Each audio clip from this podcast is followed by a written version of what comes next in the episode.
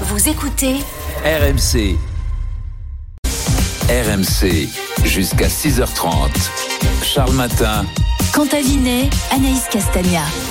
Et parmi vos rendez-vous du matin sur RMC et RMC Story, vous le savez, il y a la Story Sport avec euh, Alex Biggerstaff ce matin. Alex, euh, c'est malheureusement euh, une surprise. Le foot italien, une nouvelle fois, euh, ridicule hier, ridiculisé par la bêtise humaine.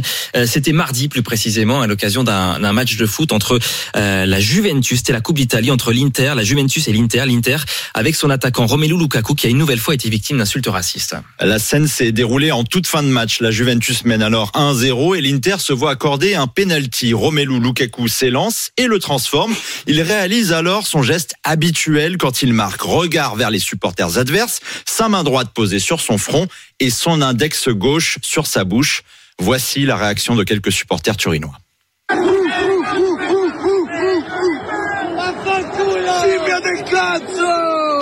La bêtise en tribune, on y est malheureusement habitué, mais ce qui est encore plus frappant dans cette scène, c'est que Lukaku, par sa célébration, va amorcer la colère de deux joueurs turinois, le Brésilien Danilo et le Colombien Quadrado, qui accusent Lukaku de provoquer leurs supporters.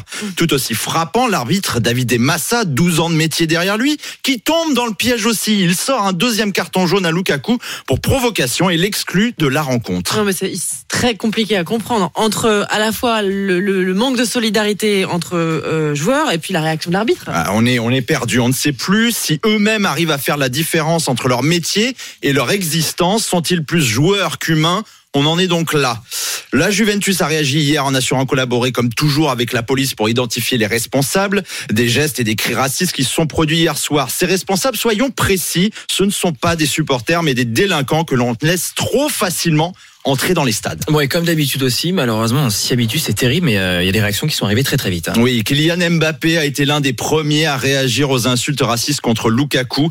Je cite 2023 et toujours les mêmes problèmes, mais on ne va pas vous laisser faire tous contre le racisme. Le président de la FIFA, Gianni Infantino, a apporté son soutien également. Je cite le racisme ou toute forme de discrimination n'ont pas leur place dans le football. C'est tout simplement inacceptable.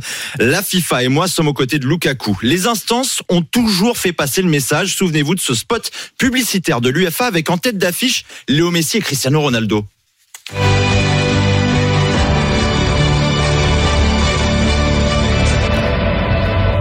Non racisme donc cette pub a plus de 10 ans déjà. Maintenant c'est de l'action que l'on veut. Le foot italien est gangréné d'épisodes racistes tous les ans et on en est déjà une dizaine de cas là-bas depuis le début d'année 2023 en janvier dernier le champion du monde français Samuel Umtiti joueur de Lecce a été victime de cette bêtise. Ce que l'on souhaite c'est que les victimes arrêtent d'être traitées comme des coupables et que les vrais coupables soient écartés du foot que la prochaine fois l'arbitre soit humain et surtout que les fédérations lui ordonnent de l'être. Fini les plans en trois étapes et les mises en garde au préalable s'il faut arrêter les matchs, alors arrêtons-les définitivement et agissons enfin. Voilà pour la Story Sport ce matin.